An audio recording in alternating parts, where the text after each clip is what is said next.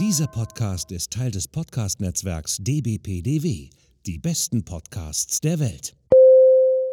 Willkommen beim Podcast von Rockstar TV mit Florian Petzold und Andreas Steinecke. Hallo! ja, genau. Das ist, wieder, das ist wieder so ein Anfang wie bei der Muppet Show, ne? Oder irgendwie bei der Sesamstraße. Hallo! Genau.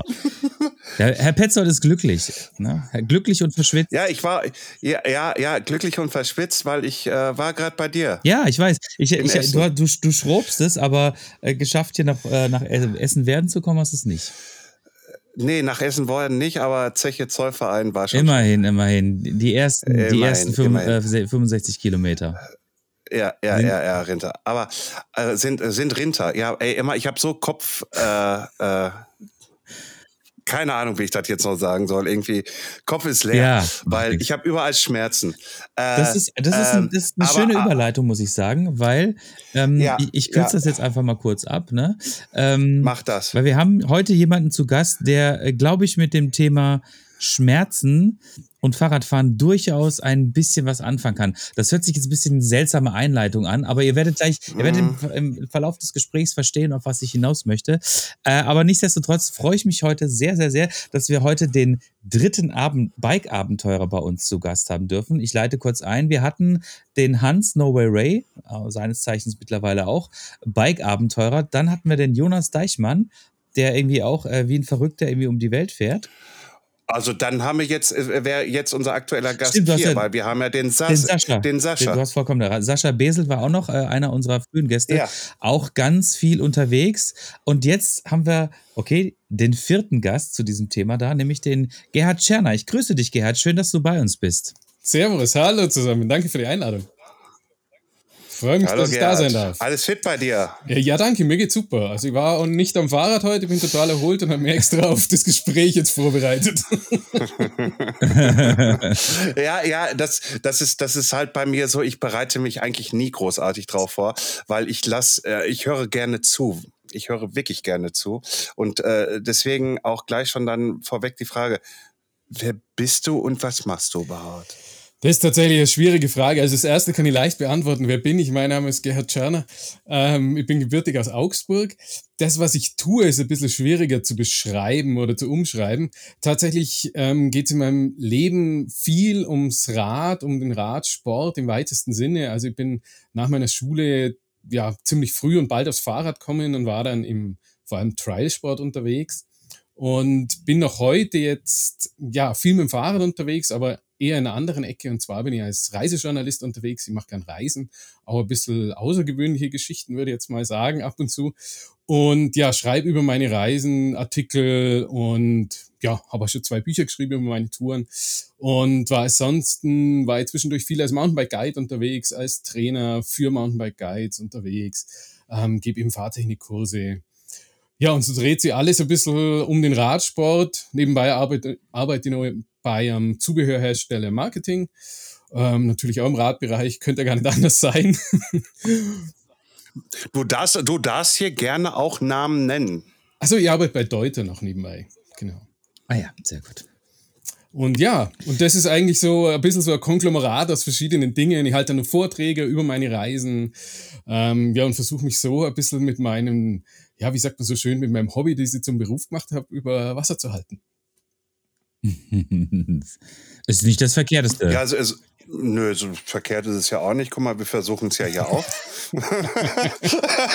ne? Irgendwie hat so der Podcast, der läuft mittlerweile sehr, sehr gut. Also von den Zugriffszahlen halt einfach her. Also da muss ich wirklich dem Andreas auf die Schulter klopfen. Ich weiß, er, er wird es auch andersherum sagen. Äh, äh, äh, ähm, äh, aber wir sind hier ziemlich proud drüber, irgendwie halt, dass wir so viele Follower mittlerweile haben. Jetzt hör mal, hör mal, hör mal auf. Nein, nein, nein, nein, nein, nein, nein, das muss erstmal rausgesagt werden. Danke Danke nach da draußen. Danke. So, aber, aber, aber du hast ja auch eine Art und Weise von vielen Gefolgschaften, um das mal so zu nennen, halt, die andauernd dich besuchen, oder ist das falsch? Also erstmal steige ich kurz davor ein und, und klopfe euch beiden auf die Schulter. Dann müsst es nicht nur ihr gegenseitig machen, sondern ich kann euch ja, auf die Schulter klopfen, schön. dass ihr so einen guten Podcast macht. Und ich bin riesig freut, dass da sein darf. Ähm, Gefolgschaft weiß ich jetzt auch nicht. Also es gibt natürlich äh, Leute, die meine Artikel lesen, hoffe ich doch zumindest. So wirklich kriege ich das ja immer gar nicht mit. Sie werden zumindest ziemlich viel veröffentlicht. Und ja, es gibt da Leute, die meine Bücher kaufen und tatsächlich auch meine Vorträge besuchen. Und das ist auch ähm, ja, hm. da auch danke an die Leute, die da kommen und sich begeistern können für meine ähm, Geschichten, für meine Erzählungen, die manchmal ja vielleicht auch ein bisschen übers Radfahren hinausgehen und ja, die mich da unterstützen in dem, was ich mache, weil ohne die wird es natürlich auch nicht laufen. Ja, ja, das, das ist, das ist okay. Das ist auch vollkommen okay, wenn, wenn es jetzt mal nicht nur die Thematik des Fahrrades ist. Ja, guck mal, zum Beispiel, wir hatten ja hier auch, ähm, und jetzt bluten wieder die Ohren von den Zuhörern von, von uns, aber du weißt es nicht, deswegen sage ich es dir. Äh, wir hatten Jürgen Benecke bei uns im Podcast, ja, und dann kamen wir auf Höchstchen und Stöckchen und haben nachher über das äh, deutsche Steuersystem gesprochen und er hat über das amerikanische Steuersystem gesprochen. Ja, also es ist jetzt nicht nur so, dass wir hier auch die ganze Zeit irgendwie, ja, äh, ähm, meine, meine Fox 38, die fahre ich mit so und so viel Klicks und, äh, und, und, und, und Alter, Bullshit. Irgendwie geht hin, nimmt die Tabellen, irgendwie probiert es selber aus. Irgendwie halt, das sagt aber auch fast jeder. Äh, äh, äh, beschäftige dich ein bisschen mit der Materie und dann ist gut. Äh, das musst du dein Setup selber rausfinden. Also wir sind hier nicht irgendwie diejenigen, der irgendwie jemand vorschreibt, wie er zu fahren, wie er was einzustellen hat oder wie auch immer. Andreas, du möchtest ah, ja, ich würde jetzt mal gerne ein bisschen äh, den Gerhard erzählen lassen, weil ähm, ja ich äh, würde gerne kurz, kurz intonieren. Ich habe nämlich den ähm, quasi den Namen äh, Hans No Way Ray nicht umsonst in den Mund genommen, weil du warst ja mit ihm unterwegs. Ja, genau. Und ähm, Genau, ihr wart, ihr wart zusammen mit dem, mit dem Danny McEskill auf dem Kilimanjaro. Und genau deshalb äh, habe ich nämlich damals schon, dass der Podcast ist jetzt, glaube ich, auch schon über anderthalb Jahre her, den wir mit, mit, Hans gemacht haben, habe ich mir nämlich das Video angeguckt dazu und da bin ich erst auf deinen Namen gestoßen, habe ich mir gedacht so, ah ja, sehr gut, das merke ich mir mal. Weil Danny McEskill einladen wäre tendenziell auch möglich, aber wir machen keinen, wir machen keinen englischsprachigen Podcast. Insofern ähm, warst du da natürlich dann die nächste, auf jeden Fall auch sehr, sehr, sehr gute Wahl. Und ähm, wie ist es denn, wie ist es denn quasi, ähm, hör auf zu lachen.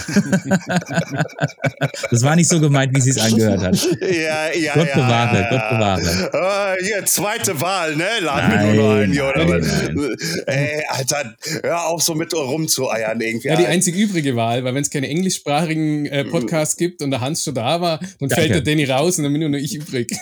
Also, danke an dem Punkt nochmal. ja, sehr schön. Okay, da habe ich mich jetzt ein bisschen reingeritten, aber äh, ich versuche ich versuch die Kurve zu kratzen. Ein bisschen, ein bisschen. Ja, ja. Ich, aber ähm, ich nehme mal eben kurz die fünf Minuten, die ich vorhin äh, besprochen habe. Ja, sehr hatte, schön, ne? sehr schön. Bis bald. Bis bald. ähm, nein, ähm, tatsächlich, wie, wie ist, also du bist ja wirklich, ähm, ähm, ohne jetzt quasi direkt auf dieses Thema wieder einzusteigen, ähm, können wir so ein bisschen den, den, den Bogen ein bisschen breiter spannen. Ähm, dein Leben ist quasi, findet auf dem Fahrrad statt. So, du ähm, hast für dich quasi beschlossen, ähm, wirklich außergewöhnliche Destinationen anzu, anzusteuern und diese dann quasi auch mit dem Fahrrad zu erleben. Unter anderem, wie gesagt, diese Geschichte mit dem Denim Skill und dem Hans äh, auf dem Kilimanjaro. Da muss es doch, du musst doch unzählige Geschichten quasi erlebt haben und Eindrücke gesammelt haben, die reichen doch quasi eigentlich aus für mehrere Leben, oder? Ja, das ist tatsächlich so, wenn ich mich mit Leuten unterhalte, die dann so nachfragen, was ich in den Jahren gemacht habe und dann immer so selber zurückdenke, weil ich bin jetzt schon seitdem ich, glaube irgendwie 18 bin dann äh, unterwegs, also seit, jetzt muss ich rechnen, jetzt bin ich 47, also schon ziemlich lange unterwegs und ähm, bin nach meiner aktiven Radsportkarriere, habe ich dann diese, also das Radfahren tatsächlich auch mal ein bisschen unterbrochen und war sehr aktiv im Klettern und Bergsteigen unterwegs und bin so dann in, ja, im Alpinismus auch viel um die Welt oder mit dem Alpinismus viel, viel um die Welt gekommen. Und letztlich ist das, was ich jetzt treibe, ja, oft so die, ja, die Zusammenführung, sage ich jetzt mal, aus den zwei ja, Interessen, einfach aus diesem Radsport, aus dieser Leidenschaft Radsport und aus diesem Leidenschaft Bergsport. Und ähm, so kommt es dann auch zustande, dass mir eben so ja, Ideen kommen oder dass mir so Dinge eben reizen, wie zum Beispiel der Kilimanjaro, weil der jetzt vom, vom Alpinistischen sehr, sehr einfach ist, ist ja ein leichter Berg, aber damit natürlich zum Radfahren eigentlich ideal. Und das ist so ein bisschen die Kombination. Und wenn man dann so ähm, ja in diesen Destinationen denkt, die fürs Bergsteigen interessant ist, dann kommt man halt auch mal ja auf die eine oder andere Gegend, wo jetzt so nicht gar so viele Radfahrer vielleicht unterwegs waren. Und letztlich geht's mir aber wirklich ja auch immer darum, also das Rad ist für mich wie so ein Vehikel, um einfach unterwegs zu sein. Also es geht jetzt gar nicht darum, den besten Trail zu finden oder die meisten Kilometer auf dem Rad zu verbringen, weil das tue ich tatsächlich manchmal, äh, muss ich gestehen, auch nicht. Manchmal bin ich auch mehr unter meinem Fahrrad unterwegs als auf meinem Fahrrad, mhm. ähm, wenn, wenn ich mal ziemlich viel tragen muss zum Beispiel oder so. Und aber diese, diese Kombination Berglandschaften, Landschaften zu erleben, auch das, das, das Bergerlebnis zu haben und das mit dem Fahrrad zu kombinieren, das ist das, was mich letztlich antreibt. Und da kommen dann eben, mhm. ja, manchmal vielleicht ein bisschen ungewöhnliche Destinationen äh, zu Trage. Ach, ich würde sagen, ja, auf jeden Fall sind sehr ungewöhnliche Destinationen, aber es sind auch so Destinationen, äh, wo man so sagt, so, boah, das ist ja mal eine echt die coole Sache. Ähm, Dein letztes Erlebnis, habe ich gelesen, äh, war quasi im Karakorum, also in, in äh, Pakistan. Und da bist du quasi am Fuße des K2s, äh, seid ihr da Fahrrad gefahren. Ich glaube, das hat bis jetzt auch noch niemand gemacht, oder? Also tatsächlich ist es nicht das letzte Erlebnis. Es war halt schon ein bisschen her, ich war dazwischen okay. schon ein paar Mal unterwegs, aber es ist das letzte, was veröffentlicht worden ist. Das ist so, weil die anderen Sachen muss ich erst noch aufarbeiten, weil die, ich bin ah, auch erst vor zwei Wochen kürzlich zurückgekommen. Aber zurück zum Karakorum. Ähm, es waren dort, also auf einem Teil von der Route, und zwar dem Baltoro-Gletscher zum K2 hinter, waren wohl vereinzelt schon mal ein paar Leute unterwegs mit dem Fahrrad. Ich würde es den Fahrradfahren nennen, weil damit hat das Ganze tatsächlich äh, nicht so viel zu tun. Aber da gab es schon mal vereinzelt Leute. Aber die, Groß die Runde, die wir gemacht haben, also wir sind das sogenannte mhm. große Karakorum-Trekking über den Gondogorola, das ist so 5600 Meter hoher Pass, sind wir zum K2 hinter und da scheint es so, dass wir die Ersten waren, wobei das jetzt auch nicht mehr Antrieb ist. Es ist mir letztlich dann, ja, kann durchaus sagen, weil völlig egal, ob da schon mal jemand war oder mhm. nicht. Das ist einfach was, was ich erleben wollte. Ich wollte unbedingt mal den K2 sehen. Also ich habe schon viele ähm, der 8000 Meter hohen Berge gesehen. Ich war noch auf keinem oben, aber habe viele schon besucht. Und der K2 oder das, das ganze Karakorum war noch so ein bisschen, ja, auch so ein Jugendtraum. Eigentlich wollte ich mal zum Klettern hin und das habe ich aber nie geschafft. Und in der Zwischenzeit sind meine Kletterkünste so ein bisschen vernachlässigt, weil ich gar nicht so viel Zeit mehr habe, wie früher zum Klettern zu gehen. Und dann dachte ich mir halt, ja, versuchen wir das irgendwie mit dem, mit dem Fahrrad. Und dann haben wir halt so ein bisschen damit auseinandergesetzt, ob das Sinn machen kann. Und so richtig gewusst, ob es Sinn macht oder nicht, haben wir nicht, muss ich ehrlich gestehen. Und wir haben es dann halt einfach probiert und haben, mhm. also rein vom radfahrerischen Aspekt macht es keinen Sinn, das weiß ich jetzt. Aber vom Gesamterlebnis, von der Bergregion, das ist ja also unglaublich majestätisch die Berge dort. Das sind so steile Granitnadeln, die zum Teil ja über 2000 Meter senkrecht ähm, nach oben reichen und auch eben am Concordia-Platz hinten zu stehen und auf den K2 zu schauen. Wir hatten bestes Wetter. Das, also es ist ein ganz, ganz spezielles Erlebnis. Und da dann halt doch mhm. immer noch stückweise Fahrrad fahren zu können, ähm, war ein großes Geschenk. Und um das geht es letztlich auch, um dieses Unterwegssein und ob ich dann am Schluss vom Tag 20 Kilometer mehr oder weniger Rad gefahren bin, ist mir auch völlig egal. Mhm. Äh, wie hältst du quasi so ein bisschen die Balance aus ähm, Anstrengung? Ne? Weil mit Sicherheit ein Großteil der Tour wirst du wahrscheinlich einfach ähm, auch dein Fahrrad getragen haben müssen, weil einfach schlicht und ergreifend es wahrscheinlich keine Wege gab, die man bergauf äh, fahren konnte und gleichzeitig sich aber auch auf das Naturerlebnis einzulassen. Das meine ich jetzt auch gar nicht unbedingt irgendwie im K2, sondern du warst ja in, in, vielen anderen Regionen auch noch unterwegs, die auch sehr landschaftlich sehr beeindruckend sind. Also ähm, wenn ich früher unterwegs gewesen bin, war es immer quasi für mich so, dass wenn ich äh, jetzt in einer außergewöhnlichen Destination war oder irgendwo, wo ich noch nicht gewesen bin mit dem Fahrrad, dann war das für mich so immer so, ja, ich war da, es war sehr beeindruckend und es waren sehr viele Eindrücke, aber so richtig quasi ähm, das reflektieren konnte ich erst, als ich zu Hause gewesen bin oder mir Bilder angeschaut habe. Weil im Moment war ich dann immer doch sehr fokussiert auf das, was ich gemacht habe. Ähm, jetzt ist es natürlich so, dass wenn man jetzt zum Beispiel äh, zum K2 fährt, naja, ich würde mal sagen, das ist jetzt so eine Once-in-a-Lifetime-Geschichte. Da muss, da ist man, glaube ich, immer so, so stelle ich mir das zumindest vor und ich lasse mich gerne von dir korrigieren, ähm, dass man wahrscheinlich mit, mit allen Sinnen alles Mögliche sofort irgendwie aufnehmen möchte, sodass man es sozusagen intensiv memoriert hat und dann auch einfach diese, diese Eindrücke auch jederzeit abrufen kann. Wie, wie ist das für dich, wenn du so unterwegs bist auf so wirklich anspruchsvollen Reisen? Hast du dann quasi wirklich die Muße und auch ähm, so dieses Mindset, dass du sagen kannst, ja, ich nehme das jetzt wirklich vollumfänglich auf und ich genieße das auch? Also der Vorteil an diesen ähm, Destinationen, wie jetzt zum Beispiel Kilimanjaro oder auch wie jetzt im, im Karakorum, ähm, das ist natürlich da, also wenn man jetzt von Vorteil sprechen mag, die Höhe. Weil durch die Höhe ist man sehr langsam unterwegs. Man muss sich anpassen, man muss sich akklimatisieren und man kann jetzt gar nicht ähm, da irgendwie Vollgas fahren, dass man jetzt in so einem, ja, wie man das jetzt zu Hause vielleicht auf der Trainingsrunde hat, wo die Leistung im Vordergrund steht, dass man irgendwie einen Tunnelblick bekommt und gar nichts anderes wahrnimmt. Das ist da meistens mhm. gar nicht so, weil durch diese, ja, durch diese Akklimatisationsphase muss man sich eigentlich die ganze Zeit unterbelasten, sage ich jetzt mal, weil der Körper braucht mhm. die Zeit und man darf sich nicht zu viel anstrengen und so. Und dadurch kriegt man schon auch relativ viel mit. Also es sind dann oft auch, je nachdem, wie die, ähm, ja, wie die, wie die Geländestruktur ist, sind es dann oftmals nur kurze Etappen, wenn es sehr steil ist, weil man bestimmte Schlafhöhen dann auch einhalten muss. Man darf also gar nicht zu hoch steigen, weil sonst akklimatisiert man sich nicht. Und da bleibt oft in der Höhe schon auch relativ viel Zeit, um das Ganze auch wahrzunehmen. Es gibt dann natürlich schon auch die Tage, wo es ja, umso mehr man ans Limit kommt, umso enger wird natürlich die Wahrnehmung. Also es gibt schon die Momente, wo man dann, also wo ich dann einfach halt zu 100 Prozent auf, auf, ja, auf die Leistung, auf den Moment dann irgendwie fokussiert bin, weil es gar nicht anders geht. Und also jetzt zum Beispiel, wenn wir nochmal beim Karakorum bleiben, einer der längsten Tage, wo wir da unterwegs waren, das war eben die Überschreitung von Gondo Gorola. Da sind wir um 21 Uhr am Abend gestartet im Camp auf 4600 Meter, sind dann über den Pass drüber und sind bis zum Concordia-Platz gelaufen und waren dort am nächsten Tag, äh, ich glaube um 19 Uhr. Also wir waren 22 Stunden unterwegs am Stück. Und da gibt es natürlich schon die Momente, wo die Wahrnehmung dann mal so, ich nenne es jetzt mal ein bisschen eingeschränkt ist. Ähm, ja, weil man halt einfach ausgelaugt ist, weil man angestrengt ist. Aber auch das gehört ja irgendwie dazu. Auch das hat ja ganz, ganz besondere Momente. Auf der anderen Seite ist es auch da so, wo wir da am Abend losgelaufen sind. Und wenn man in diesem also in diese Nacht reinläuft.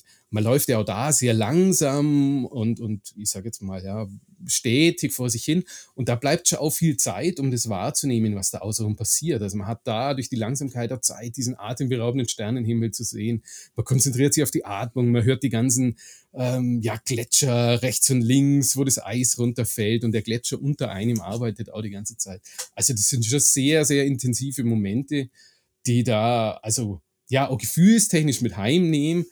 Und die werden natürlich auch zu Hause dann nochmal untermalt und, und nochmal, ja, wieder in Erinnerung gerufen, wenn ich dann die Bilder sehe. Auch wenn ich die Geschichten schreibe, dann oftmals. Das ist auch wie so ein Flashback oft, wenn ich mir das alles mhm. nochmal in Erinnerung rufe.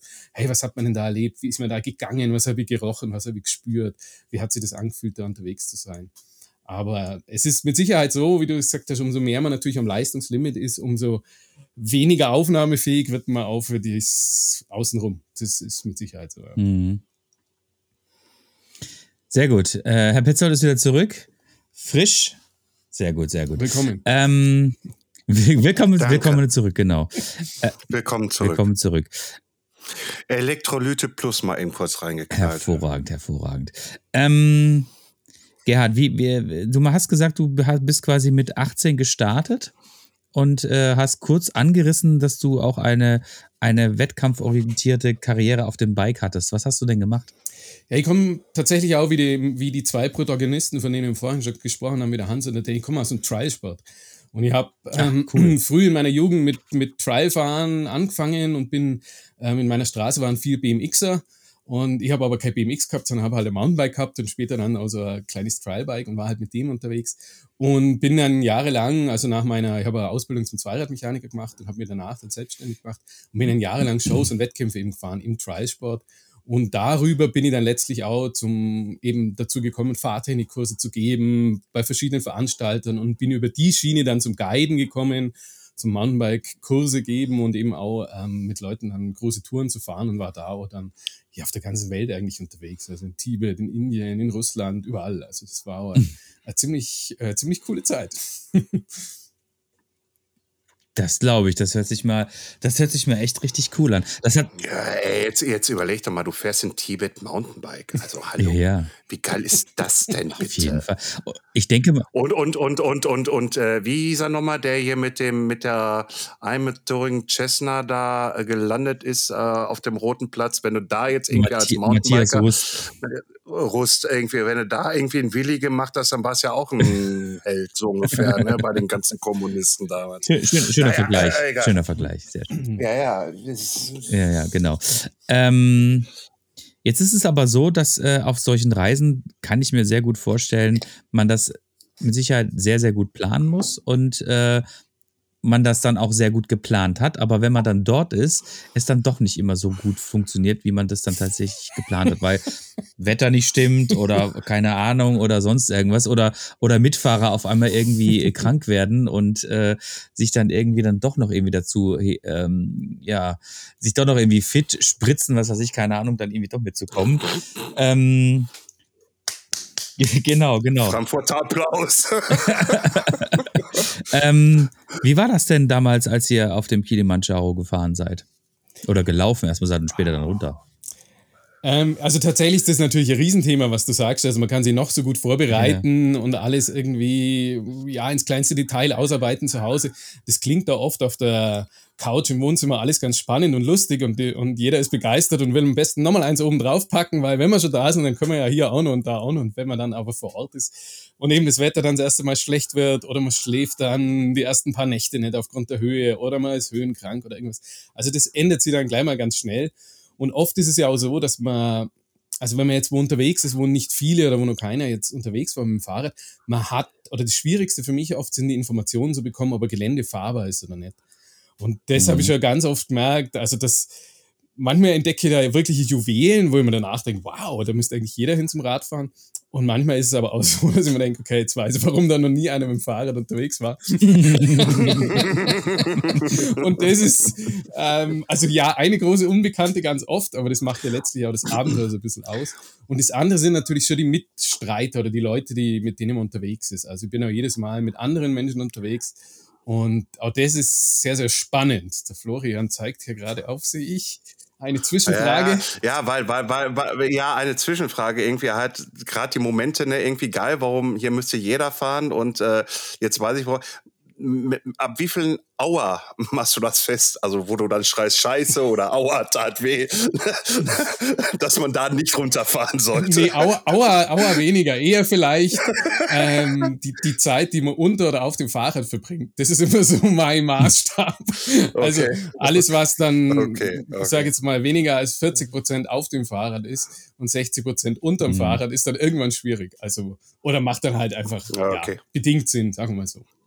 Aber auch das gehört, Mhm, habe ich okay, vorhin eh okay. schon mal gesagt, auch das gehört für mich dazu, weil letztlich geht es mir ums, ums Unterwegssein und dann habe ich halt das Mhm. Fahrrad mal dabei und das spielt jetzt, ja, für mich persönlich, das ist aber also eine ganz persönliche Sache, manchmal gar nicht die Rolle, ob ich dann zwei Tage lang mein Fahrrad halt irgendwie oder vier Tage irgendwo hingeschoben habe oder nicht, weil allein das Unterwegssein ja so ein Geschenk ist und die Möglichkeit, irgendwie das machen zu dürfen. Und ich suche es mir auch selber aus. Also das ist ja das andere. Es zwingt mir ja gar Mhm. keiner dazu. Das ist ja die Situation, Ja, mein. Lebenstraum oft. Also es sind wirklich so, so Ideen, die Jahre in mir reifen und ja, mir die verwirklichen zu können, ist ja ein großes Privileg.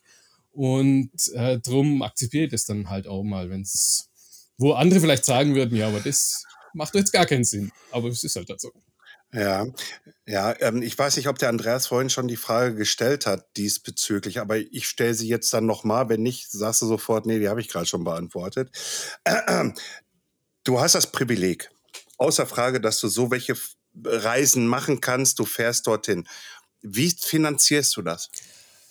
Oh, das ist unterschiedlich. Ähm, also ich habe vorhin schon gesagt, die haben nebenbei einen normalen Job, in Anführungszeichen normal. Ähm, da verdiene ich natürlich ihr Geld und das gebe ich auch gern aus für Reisen und habe auch Sponsoren, die mich zum Teil unterstützen und habe natürlich über meine ähm, ja, Artikel, über meine Vorträge, genau über die Bücher so ein kleines Cashback. Also da verdiene ich natürlich auch Geld damit und darüber finanziere ich das. auch. Mhm. Also machst du eigentlich so gesehen ein Reinvest immer in für deine äh, äh, Fahrten, indem du dann halt Artikel schreibst, Bücher schreibst, Vorträge hältst, damit du nicht so viel von deinem privaten Erwirtschaften äh, aus diesem festen Job dafür rein investieren musst, um dann halt diese Reisen zu ja, genau. tätigen. Genau, also so geht sich das mittlerweile Okay. aus. Früher habe ich da noch mehr Geld mit reinnehmen müssen, aber mittlerweile ist es tatsächlich Mhm. so, dass ich da rüber mir das ein bisschen refinanzieren kann und natürlich auch meine Sponsoren da ähm, ihren Mhm. Teil dazu beitragen. Ohne die wird es ähm, auch nicht laufen. An der Stelle herzlichen Dank an Mhm. alle, die mich die Jahre begleiten. Du, du, du, du, du, du darfst ja auch alle Sponsoren sagen, die du gerne Es möchtest. sind ja so viele ich über glaub, die Jahre, viele, viele verschiedene. und äh, drum generell einfach mal Dann mach, danke. dann mach doch die, dann, dann, dann mach doch die aktuellen. Also in unserer letzten Reise haben, haben uns äh, natürlich Deuter unterstützt, ähm, Alpina großer Dank und auch an Schöffel. Genau, die waren da dabei. Geht doch, siehst du? Tat doch gar nicht weh. Ich glaube, ich glaub, Deuter ist sicherlich auch nie unglücklich, wenn du irgendwie äh, mit Produkten von ihnen unterwegs bist.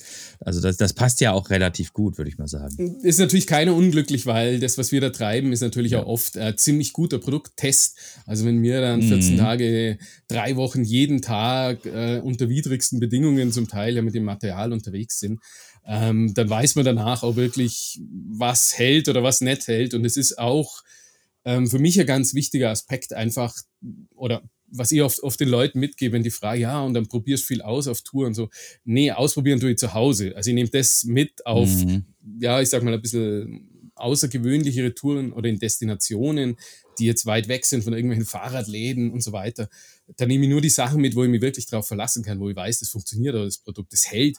Und das ist für mich schon mit der Schlüssel auch auf Tour oder ein, ja, ich sag mal, was auch zum Risikomanagement dazu gehört, dass man halt einfach mit dem Material Mhm. unterwegs ist, wo man halt weiß, es funktioniert dann irgendwie. Weil das kann ich jetzt auf dem Gletscher oder im Oman in der Wüste überhaupt nicht brauchen, irgendwie, dass man das einzige Paar Schuhe Mhm. zerfällt, das ich dabei habe. Dann ähm, stehe ich halt Mhm. barfuß da. Und das macht auch keinen Sinn. Wie viel, wie viel Material musst du denn auf so eine Reise quasi immer mitnehmen? Und wie viele Leute seid ihr eigentlich? Ähm, Leute ist unterschiedlich. Also das ist zum einen natürlich die Mannschaft, die von, ich sage jetzt mal, Europa, Deutschland, Österreich, Schweiz, die anreist. Ähm, oft sind wir ja, zwei Fahrer und ein Fotograf, Kameramann. Ihr arbeitet sehr viel mit Martin Bissig aus der Schweiz eben zusammen. Der filmt und fotografiert dann oft.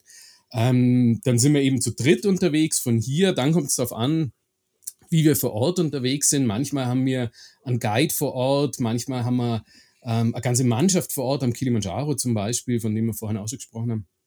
Da kann man selbstständig gar nicht unterwegs sein, da ist also immer eine Begleitmannschaft dabei, da sind Guides, Träger dabei, ähm, da waren auch zusätzlich noch weitere Kameraleute dabei ähm, aus den USA, die den Film eben gemacht haben, von dem du vorhin gesprochen hast, den äh, musste ja auch irgendwer filmen. Da waren also nur zwei Kameramänner dabei, ein Tonmann dabei, der Fotograf eben dabei. Und da ist, man dann mit den ganzen Trägern, die die Zelte da hochtragen, das Essen da hochtragen und so weiter. Da waren wir Mannschaft von über 40 Leuten, die da unterwegs waren. Und Boah. das ist auch was, was man nicht vergessen darf. Also manche von den Reisen, auch wenn dann nur immer zwei, drei Leute im Fokus vorne stehen oder vor der Kamera unterwegs sind, da ist oftmals ein Riesenteam hinten dran. Und all diese Leute tragen ihren Teil dazu bei. Und ich spreche dann oft auch, wenn ich so erzähle, immer von wir und da haben mir dann auch schon Leute gefragt, ja, aber du warst doch unterwegs, was redest du immer von wir? Und das bin aber nicht nur ich, weil alleine würde ich da überhaupt nichts machen. Also keine meiner Reisen, sei es in Marokko, in Griechenland, im Oman, in Tibet oder sonst irgendwo, würde, hätten irgendwie stattgefunden, wenn ich alleine unterwegs gewesen wäre. Also das ist schon immer auch ein, Mhm. ja, ein Teamwork, was da zusammenkommt. Ja, Und das, das, ist ja, das ist ja immer meistens so das Problem, was du auch gerade richtig gesagt hast. Ich kenne es ja selber irgendwie halt so, ne? Äh, Du, du bist im Fokus halt einfach drin, plus die zwei anderen Protagonisten halt einfach mit dabei. So, und die Leute da draußen sehen dann halt einfach nur, dass ihr zu dritt da was bewältigt. Aber im Endeffekt sind es nachher, wie du selber sagtest, 40 Mann, bei mir waren es 80 Mann, äh, mit vier anderen Personen noch. Äh, und äh, deswegen irgendwie halt so, das, das, die Dimension kann man sich gar nicht so als der normale Zuseher, äh, die kann man gar nicht so nachvollziehen, wie viele Menschen da wirklich Mhm. als Team im Hintergrund sind und da mithelfen müssen. Ja, es gibt natürlich dann schon auch andere Destinationen oder andere Reisen, wie zum Beispiel in Chile war ich mal unterwegs auf dem Yuyayaku, das ist so ein ja, der vierthöchste Vulkan der Erde mit 6739 Meter. Ähm, da wollten wir hoch mit den Bikes und da haben wir so chilenischen kleinen Mannschaft angeschlossen und da waren wir zu, jetzt muss ich gerade überlegen, zu sechst unterwegs, glaube ich, wenn ich mich jetzt nicht. Und da mussten wir wirklich alles auch selber tragen. Also das war so klassische Expedition, wo wir aus dem Expeditionsstil Basecamp eingerichtet haben dann unsere Zelte, Isomatten, dann steigt man höher, deponiert die, steigt wieder runter, holt das nächste Material, steigt wieder hoch. Und das ist so wie klassisches Expeditionsbergsteigen und da gibt's auch oder da gab es jetzt eben zum Beispiel auch überhaupt gar keinen Support. Also da waren wir völlig autark dann unterwegs in unserer Mannschaft. Also das hängt natürlich schon davon ab, wo und wie wir unterwegs sind. Aber es gibt halt Regionen, wie zum mhm. Beispiel eben am Kilimanjaro, wo man ja als autarker Bergsteiger gar nicht unterwegs sein darf. Das sind einfach Regeln vom Nationalpark. Und dann muss man da halt auch mitspielen. Also das ja, ist unterschiedlich. Mhm. Und du hast vorhin noch gefragt, äh, wie viel Material wir dabei haben. Das ist tatsächlich extrem überschaubar und das finde ich auch sehr angenehm, ähm, weil so richtig viel, also man muss es ja irgendwo hintragen und hintransportieren. Und man lernt es auch mit der Zeit, sich ziemlich stark einzuschränken und eigentlich passt alles, was man da braucht, in eine Sporttasche rein. Und das finde ich auch immer wieder faszinierend, wenn ich dann irgendwie drei Wochen unterwegs bin oder auch zwei Wochen unterwegs bin und eigentlich aus dem Rucksack rauslebe oder aus der Tasche rauslebe, wie wenig, dass man dann letzten Endes unterwegs braucht, wenn eben das Material gescheites Material ist und mehr brauchst du eigentlich gar nicht. Da hast du halt keine drei T-Shirts dabei, sondern es gibt halt ein T-Shirt äh, und ein Trikot und das eine wird am Abend gewaschen und das andere hat man an und am nächsten Morgen tauscht man wieder. Und auch diese, das ist ja auch so ein Teil ja, dieser, diese Reduktion, die man da hat, die, die, wie soll man sagen? Also da merkt man dann eben einfach mal, was man zu Hause eigentlich alles unnötig hat, wie viel Zeug das da rumhängt im Schrank, was man eigentlich alles gar nicht braucht, mhm. weil letzten Endes ja, ist es ja fast unnötig irgendwie. Also es ist wirklich so, dass es ähm, ja kleine Taschen sind, da muss alles rein. Und gerade wenn man es selber tragen muss, ist ähm, ja oftmals nicht einmal Ersatzhose dabei, weil das, da gibt es halt eine lange und eine kurze Hose mhm. und fertig. Und die hat man halt an drei Wochen. ja, ich finde, das ist immer auch das Schöne. Man, man kann sich schon schön reduzieren. Ach so. Ja, ist doch. Nein. Also, wie schön es wirklich ist, wenn man drei Wochen die gleiche Hose ja, anhat. Nein. da bin ich mir jetzt nicht sicher. aber, aber was ein schöner Moment auf alle Fälle ist, ist, wenn man dann nach 14 Tagen die Hose mal auszieht und wieder duschen geht.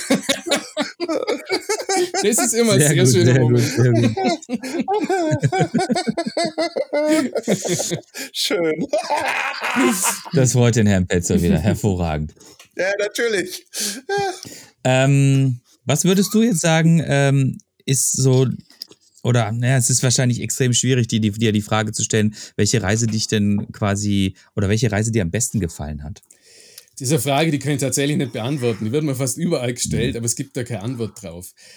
Hm, einfach deshalb, weil, also zum einen, weil jede Reise was Eigenes hat, das hat völlig andere Qualitäten irgendwie und jede Reise findet ja auch zu einem anderen Zeitpunkt statt. Also wenn ich überlege, ich habe meine mhm. erste, also ich sage jetzt mal Reisegeschichte, selbstständig geplante, durchgeführte Reisegeschichte, wo ich einen Artikel auch darüber geschrieben habe, vor 14 Jahren, glaube ich, macht auf dem Jebel Topkal in Marokko. Und da war ich auch selber ein völlig anderer Mensch. Und das darf man ja auch nicht vergessen. Also auf, auf die Reise von damals schaue ich natürlich heute völlig anders drauf, als wie ich sie damals wahrgenommen habe.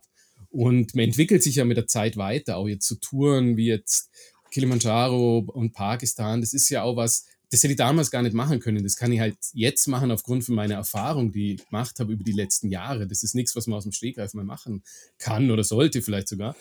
Und darum ist es wirklich schwierig zu sagen, was jetzt da die beste, die schönste. Und dann sind manchmal, also ich kenne es ja auch, dass man an, an sehr schönen Plätzen zum Beispiel unterwegs ist, die landschaftlich gigantisch sind und eindrucksvoll sind. Aber du bist halt einfach gerade selber schlecht drauf oder hast vielleicht irgendwie Stress in der Mannschaft. Da kannst du am schönsten Platz stehen, wo du willst. Dann ist einfach der Moment ist halt nicht geil, weil man halt irgendwie einen Stress mhm. hat oder weil es ja gerade nicht läuft oder mhm. sonst irgendwas. Und mhm. dann gibt es andere Momente, da stehst du eigentlich in irgendeiner Müllkippe und hast es super lustig, weil die, weil die Stimmung halt irgendwie passt. Also das sind ja auch ganz unterschiedliche Qualitäten und darum kann ich die Frage tatsächlich äh, leider so nett beantworten, muss ich echt sagen. Ich habe aber trotzdem noch mal eine Frage zum, zu, zu, deiner, zu deinem äh, vor 14 Jahren, wo du das erste Mal weggefahren bist. Also so, ne? So, äh, und äh, darüber dann nachher berichtet hast. Wie viele T-Shirts, wie viele Hosen hattest du dabei? Tatsächlich auch nicht so viel, weil ich ja schon jahrelang davor unterwegs war. Also gerade, äh, ich habe es vorhin erzählt, ich habe nach meiner Radsportkarriere war ja zeitlang im Okay. Alpinismus unterwegs und habe da schon packen gelernt. also ich reise ja wirklich schon seitdem ich 18 bin irgendwie ähm, quer um die Welt. Und es hat sich nur verändert, dass ich eben meine eigenen Reiseideen dann begonnen habe zu verwirklichen und eben auch mich, ähm, sage ich jetzt mal, ja, so positioniert habe, dass ich eben darüber berichtet habe. Früher bin ich halt zum Bergsteigen gegangen und habe das halt für mich gemacht und habe ein paar Fotos gemacht fürs Familienalbum und gut und hatte aber nie die Ambitionen zu sagen, hey, ich schreibe da jetzt einen Artikel drüber oder versuche was zu veröffentlichen. Und das war letzten Endes dann mit Marokko damals am Jebel Touk also der, in Anführungszeichen, Karrierestart meiner reisejournalistischen Tätigkeit da irgendwie. Aber das Packen habe ich davor schon gelernt gehabt. Okay, okay, okay. Ich dachte nur irgendwie halt, es wäre dann halt wieder lustig, wenn wir dann sagen, guck mal, ich hatte vier Hosen mit dabei und Andreas wüsste dann ganz genau, dass er dann sagen könnte, gut, schön, Ne, wie auch immer. Aber die Ähm, Erfahrungen habe ich tatsächlich davor schon gemacht, natürlich. Also ich kann mich schon erinnern, Ja, das- in meiner, dir, als ich ähm, dir, 20 glaub ich war oder so, oder, oder, Mitte 20 und irgendwie ein Vierteljahr lang äh, in Südamerika unterwegs war, in, in Peru, in Chile, Patagonien unten war und so. Wenn ich mir überlege, was ich damals mitgeschleppt habe, auch nur an Reiseführern und so weiter, so dicke Bücher über drei Länder und so, das wird ja heute alles nicht mehr machen. Man geht natürlich heute anders dank Internet, aber da habe ich auch noch eine Jeanshose mitgeschleppt und irgendwie zwei Jacken, weil man könnte ja am Abend mal weggehen und was weiß ich. Das würde ja, das mache ich halt alles nicht mehr. Also das, da lernt man natürlich was. Ja, also ja, sicher. ist schon so. Darf ich fragen, wo du veröffentlichst? Ähm, weltweit. Also wir haben ein ziemlich breites Netzwerk und unsere ähm, Artikel erscheinen in Bike-Magazinen von bis. Die werden in Deutschland veröffentlicht, in Österreich, in Südafrika, in China, in Ungarn, in Polen, in USA, in England, überall. Okay. querbeet. Okay. Äh, und dann gibst du auch Lizenzen von deinen Bildern bei Getty Image raus. Ne, die? Lizenzen, die liegen ja beim Fotografen. Ah, okay, okay, okay, okay, okay, okay. Aber, äh, aber nicht, dass wir jetzt hier für unseren äh, äh, Post nachher dann von Getty Image irgendwelche Nein, Lizenzen ernst einkaufen. Äh, gut. Ja, nein, ich mache mir da. Hm, ne? Ich, ich, ich, ich frage lieber vorher. Irgendwie besser ist das. Ähm, wie lange hast du vor, das Ganze noch zu machen? Ui, solange es mir Spaß macht und solange es mein Körper mitmacht. Macht der Körper Im Moment macht mit? es mit, ja. Also toi toi toi. Ähm, ich muss ihn zwar hegen und pflegen und merke auch, dass ähm, so Sachen wie Erholungszeiten länger werden und dass ich aus mittlerweile schon genießen kann, auch mal eine Ruhe zu haben und mal vielleicht ja zweimal öfters ein Buch in die Hand nehmen und ähm, mal zehn Minuten länger Yoga mache. Also ich muss mich schon um meinen Körper kümmern. Aber ähm, im Moment funktioniert das nur super und solange das geht und solange es mir Spaß macht und ich Ideen habe, und die gehen mir bisher mal noch nicht aus, um ehrlich zu sein. Solange ähm, möchte ich es auch noch machen, ja. Okay, jetzt hast du von den Ruhephasen gesprochen. Aber ich sag mal so, das ist ja auch körperlich anstrengend. Da muss ja auch eine Art von Muskulatur her. Was machst du dafür? Also ich bin jetzt tatsächlich kein, wie soll ich sagen, kein Trainingsmonster oder so. Ich bewege mich gern draußen und mache das auch viel, aber ich habe da keinen Plan oder so. Ähm, das funktioniert halt alles so, ja, wenn ich Lust habe, rauszugehen, dann gehe ich raus. Und wenn ich Lust habe, klettern zu gehen, gehe ich klettern. Und wenn ich Lust habe, Rad zu fahren, gehe ich Rad fahren. Und wie lange ich dann Rad fahre oder wie wenig oder wie schnell, das hängt von meiner Tageslust und Laune ab. Also ich habe tatsächlich keinen Plan und ähm, ganz selten bin ich da, oder eigentlich gar nicht, bin ich da leistungsorientiert unterwegs. Das, ich mache das mal, wenn ich weiß, es kommt jetzt dann vielleicht zur trageintensive Zeit, wie zum Beispiel vor Chile, wo wir gewusst haben, okay, wir tragen jetzt dann wirklich tagelang da das schwere Material auf diesen Vulkan da hoch. Dann nehme ich mir wirklich mal auch zu Hause einen großen Rucksack mit, weil das ist einfach eine Belastung, die ist man so nicht gewohnt und trage die halt mal dann zwei Wochen lang hinters Haus irgendwie Wasserkanister hoch und schütte die dann oben aus und laufe dann mit leeren Kanistern wieder runter. Das ist dann so das Training, was ich mache, so dieses Spezifizierte Mhm. vielleicht. Aber so unterm Jahr bewege ich mich einfach gern und viel draußen. Und ja, ich habe auch festgestellt, dass das meiste ja, eigentlich sich im Kopf abspielt. Also es hört sich vielleicht auch so ein wenig altbacken ab, aber Ja. das meiste passiert im Kopf. Und wenn der Körper sagt, nee, nee, äh, ich bin jetzt müde Mhm. und der Kopf spielt aber nur mit, da geht noch viel, viel mehr. Also das, und der ist für mich eigentlich der wichtigste Muskel, um ehrlich zu Absolut. sein. Äh, Das, du, die, diese Erfahrung habe ich ja vorhin gar nicht gemacht. Irgendwie, ich bin ja noch Zeit, zur Zeit äh, reich äh, erschienen hier zum Podcast. Äh, also von daher, irgendwie, ich habe mir nur innerlich immer gesagt, du musst da sein, sonst reißt dir der Andreas den Kopf ab. Mhm. Ja, Ähm, aber Gerhard, ähm, wie, wie, wie suchst du dir denn deine Ziele aus? Ist das ähm, so? Ich meine, du warst wirklich, wirklich schon an zahlreichen Plätzen unterwegs, die sehr abgefahren sind und sehr abgeschieden sind. Überlegst du dir dann so, ah, okay, jetzt war ich, ich war, letztens war ich erst in Südamerika, jetzt war ich in Pakistan. Hm, wo war ich denn noch? Ich könnte mal vielleicht nach China oder ich könnte mal, naja, Russland geht ja gerade nicht. Ähm, wie wählst du deine, wie wählst du da quasi deine Ziele aus? Ist das jetzt so, äh, wählst du die jetzt aufgrund von ähm, da, wo du gerne hin möchtest oder da, wo du sagen könntest, oh, da würde ich mal gerne biken oder wo ist da sozusagen deine, äh, wie findest du dein Ziel? Das ist tatsächlich ein bisschen unterschiedlich. Also es geht primär natürlich schon darum, wo ich gerne hinreisen möchte. Also das Radfahren habe ich eh schon ein paar Mal gesagt, ist gar nicht so sehr im Vordergrund. Das Fahrrad ist halt ein, ja, ein gutes Steckenpferd, um unterwegs zu sein und halt auch was, was ich so irgendwie einigermaßen äh, beherrsche. Auch, da falle ich nicht gleich runter, darum kann ich auch mal irgendwo ähm, ja, ein bisschen anspruchsvoller rumfahren. Aber es ist so, dass jetzt zum Beispiel, ähm, wenn ich jetzt an Marokko denke, Tübel Topkal, da war ich Oh, jetzt muss ich aufpassen, dass ich nichts Falsches sage. Ich glaube, zwölf Jahre davor mit dem Snowboard unterwegs. Und, ähm, also, oder beziehungsweise wollte ich das Snowboard fahren auf dem Jebel Topkan und da hat es keinen Schnee gehabt. Und dann waren wir eben auf dem Berg da oben gestanden und haben diesen, diesen Wanderweg dann gesehen, weil es eben keinen Schnee gehabt hat. Und damals haben wir uns dann so gedacht, hey, eigentlich haben wir das falsche Sportgerät dabei. Wir werden mal lieber mit dem Mountainbike kommen. Und diese Idee, die ist dann, die habe ich dann wirklich so lange mit mir rumgetragen, also über ein Jahrzehnt. Und irgendwann haben wir gedacht, hey, das wäre doch mal wirklich was, was ihr verwirklichen könnt, was ihr machen könnt. Und so sind es manchmal aus Karakorum eben, habe ich vorhin schon erzählt, das war so Jugendtraum zum Klettern, weil ich einfach das Karakorum, diese steilen Berge, diese, ja, diese faszinierende Bergwelt halt einfach mal sehen wollt. Und irgendwann macht sich so diese Idee breit, ja, das könnten wir auch mal mit dem Fahrrad probieren. Oder beim Kilimanjaro zum Beispiel bin ich mit dem Fahrrad mal um den Berg gefahren und hatte da schon immer den Wunsch, da mal hochzugehen. Aber runterlaufen vom Berg tue ich nicht gern. Und es gab damals, wo ich da um den Berg aus rumgefahren bin, keine Möglichkeit auf den Berg zum Steigen mit dem Fahrrad, weil man hat einfach im Nationalpark kein Permit bekommen zum Radfahren. Und darum hat sie das auch wieder mal ein Jahrzehnt hingezogen, bis es dann letztlich so weit gekommen ist, dass sie diese Permits habe organisieren können, um da eben im Fahrrad unterwegs sein zu können. Und so ist es ganz unterschiedlich, wie diese Ideen so in meinen Kopf kommen. Äh, manchmal sind es auch Oman zum Beispiel, das habe ich mal in irgendeiner Broschüre in einem Flugzeug gelesen. Und habe gelesen, da gibt es irgendwie 3000 Meter hohe Berge und man ist direkt am Meer und dahinter ist die Wüste. Und dann haben wir gedacht, das hört sich ja spannend an, da muss ich mal hin.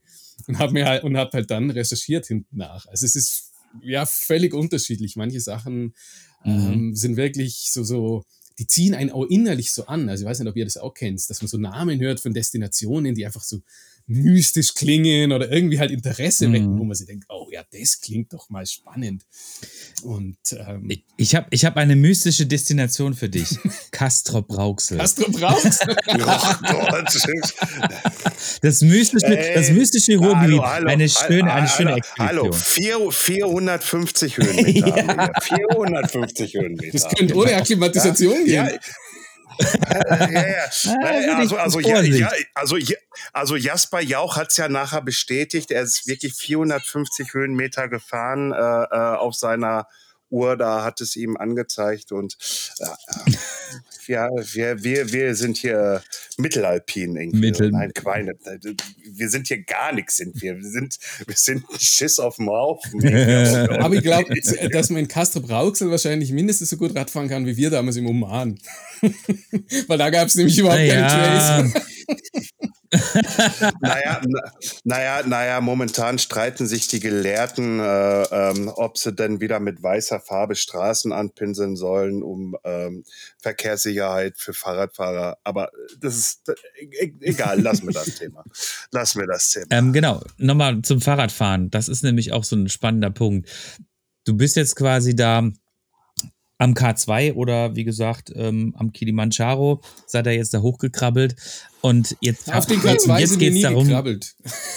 Ja, Okay, ja, ihr seid hochgeklettert. Nein, nein, auch nicht. Wir sind da nur äh, an den Fuß des K2s. Also ich war nie auf dem K2. Ja, ja, ja, das, ja, du das hast darf bitte recht. keiner missverstehen. Das hat schon mal. Äh, ein- Genau, genau. Ja, das, das, das wäre, aber das wäre natürlich auch eine geile Geschichte, aber ich glaube, das ist unfahrbar, würde ich sagen, oder? Das ist also sicherlich K2, unfahrbar. das ist schon echt irgendwie eine harte Nummer, ne? ähm, Äh, Also allein zum Basecamp ist es eigentlich unfahrbar, muss ich mir jetzt auch gestehen. Ja, das genau. Wo unterscheidest du dann eigentlich äh, sozusagen äh, den Punkt, wo du sagst, okay, pass auf, also jetzt sind wir hier, sind jetzt am höchsten Punkt der Tour und jetzt wollen wir wirklich Fahrrad fahren. Ab wann gibt's dann sozusagen auch den Punkt, wo du dann sagst, und du hast ja nun einen Trial-Hintergrund, das heißt, du wirst sicherlich auch und jahrzehntelanges ähm, ähm, Abenteuer fahren, wird dich ja auch geschult haben. Aber wo ist denn wann für dich irgendwo mal der Punkt gekommen, okay, alles klar, das ist jetzt echt nicht fahrbar, weil da sind ja keine Hat- Trails gebaut, ne? Hat er doch gesagt schon. Nein, ich möchte es aber trotzdem noch gern wissen. Dankeschön. Also, da kommt natürlich schon viel zusammen. Also, was klar ist, dass ähm, allein vom, was man manchmal gar nicht so auf dem Schirm hat, vom Risikomanagement her ist das natürlich was völlig anderes, ob ich jetzt in Chile auf einem 7000 Meter hohen oder fast 7000 Meter hohen Vulkan unterwegs Mhm. bin, in der Atacama-Wüste, ähm, in einer der trockensten und menschenfeindlichsten Umgebungen der Erde. Da, wenn ich mir ein, ja, ich sage jetzt mal, ein, ein Knöchel brech, dann hat das unter Umständen ernsthafte Konsequenzen. Also das, das kann dort über Leben und Tod entscheiden, wenn es dumm läuft. Und das jetzt zu Hause im heimischen Bikepark oder in den Alpen natürlich was ganz anderes. Also da ist es schon so, dass wir nicht mit dem, ja, auf dem Risikolevel Rad fahren, wie man das zu Hause machen würde. Und es ist auch so, also ich bewege mich ja oft in, eben in größeren Höhen. Das ist auch so ein bisschen was, was ich mag. Keine Ahnung warum, weil man halt auch diese Ausblicke hat und weil man einfach da oben unterwegs sein kann. Das ist ja was Besonderes.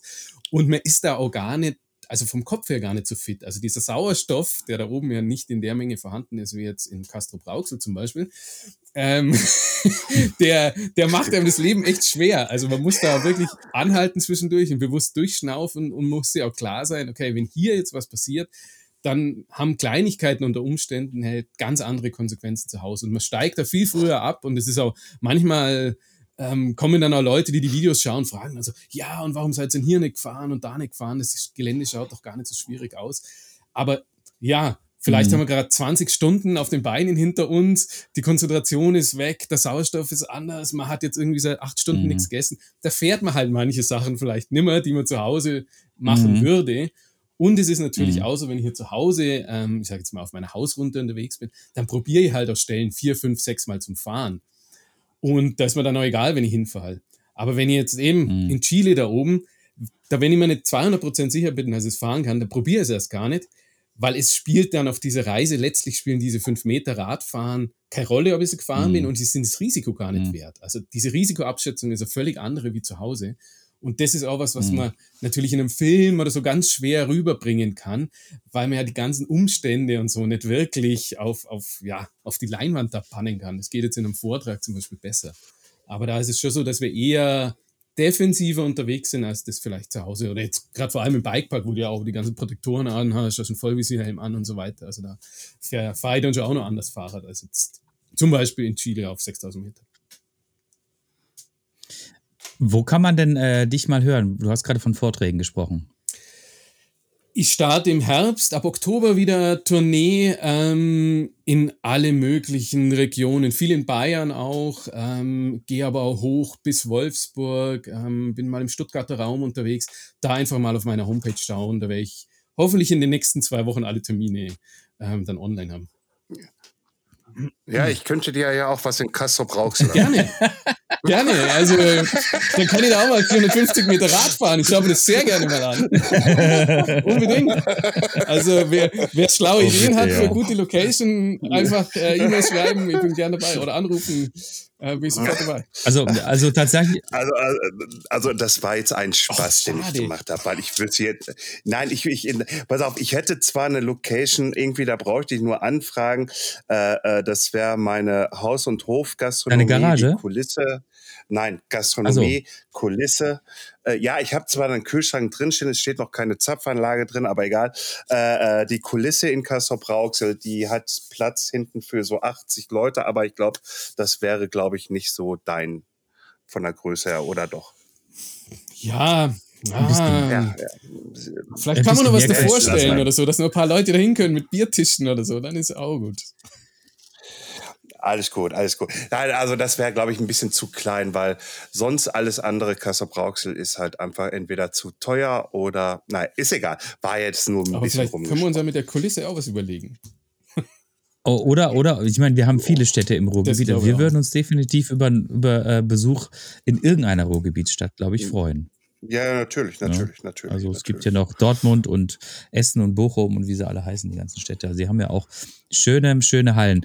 Ähm, wo bist du denn? Also du bist jetzt, du bist jetzt gerade zu Hause logischerweise ähm, und du bist äh, äh, beim K2 gewesen. Zwischendrin warst du jetzt gerade, hast du gesagt, noch ein bisschen woanders unterwegs, was du noch nicht veröffentlicht hast. Darfst du da schon was drüber erzählen oder ist das noch so äh, Top Secret?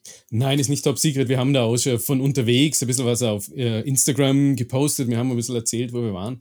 Ich war zuletzt jetzt in Nordmazedonien unterwegs und ähm, hab da so, war das ein bisschen ja, an so einem Grenzkamm unterwegs zwischen Nordmazedonien, Kosovo, Albanien immer wieder, was eine extrem spannende Geschichte war. Das war zum Beispiel auch so was, oder wäre so ein Beispiel, von dem du vorhin gesprochen hast, dass unterwegs dann mal alles ganz anders läuft, als man sich das zu Hause vorstellt.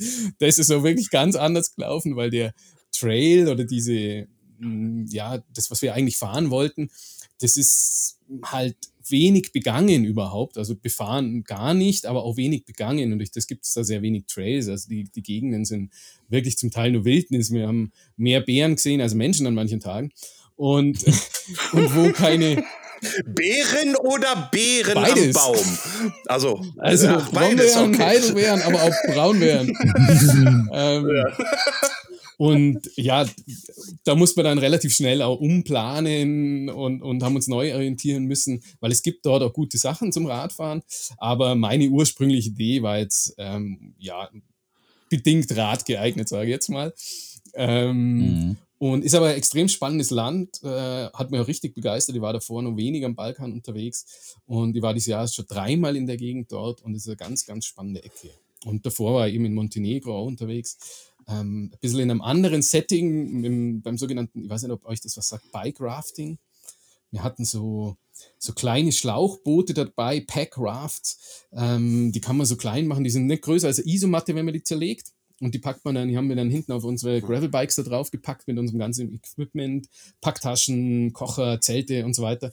Und sind dann drei Tage durch den Durmitor Nationalpark und da über die Berge gefahren und haben dann eben alles auf dem Fahrrad gehabt, sind dann zum Einstieg von der Tara-Schlucht, das ist eine der tiefsten Schluchten Europas, haben dann umgebaut, also haben die, die Boote aufgeblasen, haben die Fahrräder dann auf die Boote gepackt und sind dann zwei Tage durch die Tara-Schlucht rausgepaddelt mit unseren Mini-Schlauchbooten, haben dann da im Canyon übernachtet.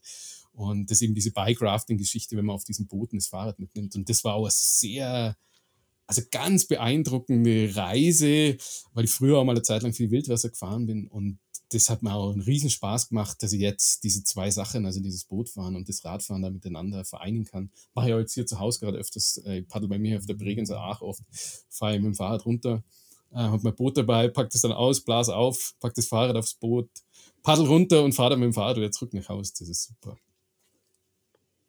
Okay. Warst du denn schon mal auch in Rumänien unterwegs? Nein, leider auch noch nicht. Also ich war jetzt im Balkan eben in, in also in der Region, natürlich mal in Griechenland unterwegs, war in Albanien dreimal unterwegs, eben in Nordmazedonien, Montenegro, da im Herbst nach Bulgarien, aber in Rumänien war ich leider auch noch nie, nein, möchte ich unbedingt mal. Also Rum Rumänien war ich Ende 2017 mal unterwegs, äh, auch mit einer Filmcrew halt einfach und landschaftlich sehr schön. Landschaftlich wirklich außergewöhnlich, meiner Meinung nach. Äh, was halt ist halt, ähm, naja, wenn du die Straßen anguckst, irgendwie, also so Müll und so, das ist schon echt heftig, was da so rumfliegt. Ne? Also die Vermüllung ist da sehr, sehr groß. Ja. Ja, und wenn du dann in die Natur reinkommst, da denkst du so, Mhm. Alter, was macht ihr hier? Was macht ihr hier? Aber genau dasselbe habe ich nämlich auch mal in Marokko erlebt. Da waren wir auch ähm, im hohen Atlas und dann fährst du um so eine Kurve und bist mitten quasi in den Bergen und auf einmal siehst du so eine wilde Müllhalde. Also, aber nicht nur so eine kleine, sondern so eine richtig große, ne? Und das war nee, Andreas, es, es, es, es war ja keine Müllhalde, ja, aber, aber, sondern, sondern der Müll lag auf den Straßen ich versteh, verteilt. Ich verstehe, was Ey, du meinst. Ich, ich, ich, ich habe, ich, ich, hab, ich so, Alter, was macht ihr denn? Ey, ihr habt hier die geilste Natur, die ich bis dato gesehen habe. Ja. Irgendwie halt, und ihr lässt diesen scheiß Plastikkack irgendwie hier alles auf dem Boden liegen. Tut mir leid, irgendwie halt, da dachte ich so, hm, ihr seid dumm. Wir waren, wir waren mitten in den Bergen, ne? Da würdest du das halt auch nicht yeah. erwarten, ne? Und das war schon echt, das war ein bisschen erschütternd, muss ich sagen. Ähm, aber sowas muss man tatsächlich einfach auch, äh, das, das ist halt einfach so. Also ich glaube, man kann da nicht unbedingt immer mit unseren westlichen Maßstäben da ähm, Ja, rangehen. wir westlichen, wir westlichen Affen sind auch manchmal nicht sehr cool, aber das ist ein anderes Thema. wohl wahr, wohl wahr. Aber auch das ist ja das Spannende am Reisen, wenn man sich dann eben mal in andere Regionen begibt, dann ähm, kriegt man ja auch das gespiegelt, wie man, also du sagst jetzt wir westlichen Affen, ähm, was für Affen wir eigentlich sind, weil andere Leute ähm, verhalten sich halt anders oder haben einen ganz anderen Blick auf die Welt und das ist ja auch das Schöne, was man dann von so Reisen oft mit nach Hause nimmt und dann mal sieht, dass viele mhm. Sachen, die für uns halt vermeintlich selbstverständlich sind, weil viele von uns sich halt ähnlich verhalten oder Dinge ähnlich sehen, ähm, nehmen mhm. wir das halt als, als eben selbstverständlich hin, als ob das immer so sein müsste. Aber wenn man dann mal in einem anderen Kulturkreis ist, dann merkt man halt eigentlich, ja, okay, wir meinen halt, das ist selbstverständlich, mhm. aber die, für die anderen ist das völlig schräg, was wir da machen. Und das, ja, auch eben. über die Erlebnisse bin ich sehr dankbar, ähm, wenn ich das ab und zu sehen darf, weil das weicht so ein bisschen auch den eigenen, ja, das eigene Welt oder diese, diesen Filter auf, mit dem man die Welt wahrnimmt, sage ich jetzt mal so. Guck, Guck, guck mal, Gerhard, aber auch, auch, ich gehe auch mal davon aus, dass du, also du hast ja gesagt, dass du sehr, sehr dankbar bist, dass du das alles überhaupt so machen kannst, um Gottes Willen. Aber ich gehe auch mal davon aus, wenn du in andere Länder, in andere Kulturen eintauchst und das würde ich zum Beispiel auch so machen, dass ich nicht sage, irgendwie, ich hätte jetzt gerne, ähm, Entschuldigung an die Vegetarier da draußen und Veganer, ich hätte jetzt gerne meine Pommes und meinen Schnitzel. Na, also ich gehe mal davon aus, dass du auch die Kultur des Essens irgendwo halt auch mal erleben möchtest. Was essen die in dem Land, wo ich mich gerade befinde? Wie wird das zubereitet? Wie, wie schmeckt es dann da? Ne, irgendwie halt, weil, weil ich habe nämlich keinen Bock auf so einen 0815 Urlaub, irgendwie, wenn ich irgendwo hinfahre, sondern ich brauche nur eins, ein kleines Bett, ich brauche eine Dusche, wenn überhaupt. Ja, da sind wir wieder schön. Äh, äh und äh, äh, äh, dann, dann, dann gehe ich da irgendwo hin und äh, werde dann irgendwo gucken, dass ich irgendwo weit rausfahre äh, ähm, und gucke, äh, ach guck an, da ist eine Mami, die kocht. Gehst du mal hin, fragst mal nach, ob es möglich wäre, deren Esskultur zu erleben. Ganz klar, also gerade wir sind ja oft dann auch abseits von den Haupttourismusdestinationen unterwegs. Eben. Ähm, da versucht man, oder bleibt ja manchmal gar nicht aus, also es geht ja oftmals gar nicht anders. Und aber es geht manchmal ja noch viel, sage ich mal, viel weiter. Also was jetzt ein so Beispiel mal zum Beispiel jetzt gerade aus Nordmazedonien, das war auch spannend irgendwie zu sehen, ähm, dass wir zum Beispiel sind es gewohnt, ja, wenn wir in ein Restaurant gehen, dann bestellt jeder sein Essen. Also wir drei, wenn wir essen gehen, du bestellst, keine Ahnung, eine Pizza, und Andreas bestellt Spaghetti und ich bestelle, keine Ahnung, was auch immer, Miesmuscheln. Weiß ich nicht, aber ist ja egal. und es läuft da halt zum Beispiel anders. Die bestellen halt was und alles, was auf dem Tisch gehört, kommt, gehört automatisch allen auf dem Tisch. Und das muss man sich auch, das ist zwar Banalität, aber das mhm. sind natürlich auch, ähm, also das sind Kleinigkeiten, wo man ja schon manchmal dann auch erstmal so überrascht ist, wenn, wenn du bestellst dir was und auf einmal nimmt der Nachbar halt irgendwas von deinem, in Anführungszeichen, Teller. Aber das funktioniert da halt einfach anders. Und das sind oft so diese Kleinigkeiten dann, wo man dann so drüber stolpert und sich selber ertappt, was man eigentlich auch, ja, halt so für, für ja, Verhaltensweisen irgendwie hat, die halt für uns völlig selbstverständlich sind. Wir machen das halt alles so. Da denkt überhaupt gar keiner nach. Also wird jetzt nicht beim Italiener auf die Idee kommen, ähm, zu sagen, ja, pff, jetzt greife ich halt einfach mal rüber zum Andreas auf den Teller und klaue ihm ein Stück Pizza. Eben klauen allein. Das, das, das ist ja schon dieser mhm. Besitzanspruch und yeah, das, das gibt's yeah. da auch gar nicht. Also das ist wirklich, ähm, das finde ich immer ganz, ganz lustig da zum Sehen, dass, ja, dass halt sich andere Menschen anders verhalten.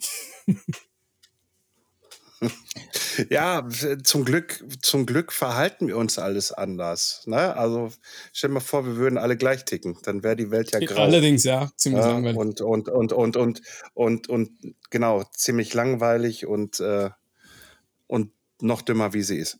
Äh, aber egal. Lieber Gerhard, ähm, wir nähern uns den, ähm, den 60 Minuten und ich danke dir sehr herzlich, dass du bei uns heute zu Gast gewesen bist. Ich würde an dieser Stelle auch super gerne gleich schon mal eine Einladung für einen Nachfolgepodcast aussprechen. Und dann würde ich mir nämlich unheimlich gerne mal ein paar Geschichten von dir anhören. Wir haben jetzt quasi immer so, wir sind jetzt ein bisschen von Höchstchen zu Stöckchen gesprungen und haben immer mal wieder über die Themen und die Themen gesprochen.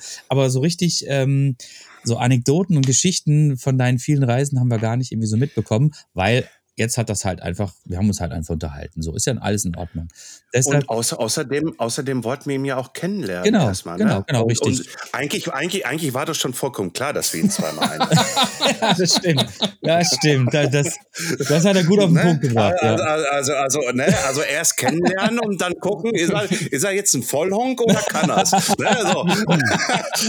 nein, Danke, nein, nein, nein. Das ist Spaß, Spaß, Spaß, Spaß, Spaß. Nein, nein. Wir hatten, wir, ich, ich muss sagen, ich hatte äh, viel Spaß, dass du heute da gewesen bist und dass du unsere Einladung angenommen hast. War super.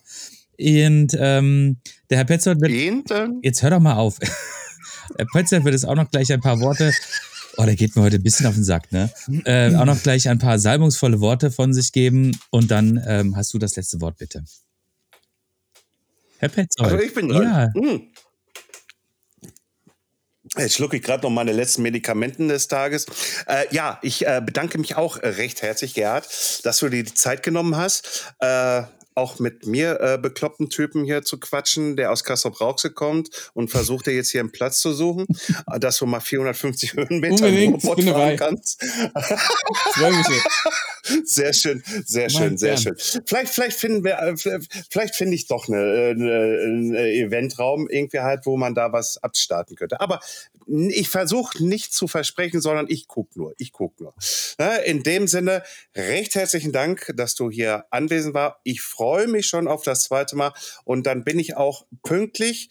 Ähm, äh, äh, geduscht, allen Scheiß mhm. und versuche auch nicht einzupennen. Irgendwie bei vorhin wäre ich beinahe eingepennt. klein, klein, kleine, kleine, kleine Sache noch mal eben schnell. Danke, lieber Thomas, dass du mir Rückenwind gegeben hast und mich noch angeschoben hast. Das wollte ich noch bringen, weil ich war mit dem Kollegen unterwegs. Gerhard, Dankeschön und ich wünsche dir einen schönen Tag, schönen Start in die Woche. Danke, dass du da warst. Du hast das letzte Wort. Oh, welche Ehre, noch das letzte Wort zu haben. Danke äh, an euch für die Einladung. Und ja, wir sind natürlich viel hin und her gesprungen. So ist es, wenn man sich ähm, lernt. Dann muss man sich äh, kennenlernen, muss man sich erstmal so ein bisschen abklopfen. Und es gibt natürlich viel zu erzählen über die Jahre. Und ähm, ja, ich freue mich natürlich, wenn wir vielleicht nochmal äh, uns unterhalten können und ähm, uns dann vielleicht die ein oder andere Reise mal rauspicken und da detaillierter einsteigen. Ähm, ja, es gibt viel zu erzählen, es waren viele Erlebnisse und ähm, ja, danke, dass ich mit euch darüber reden darf und ich freue mich aufs nächste Mal. Danke, Gerhard. Schönen Abend euch. Bis bald. Danke. Tschüss. Ciao. Ciao.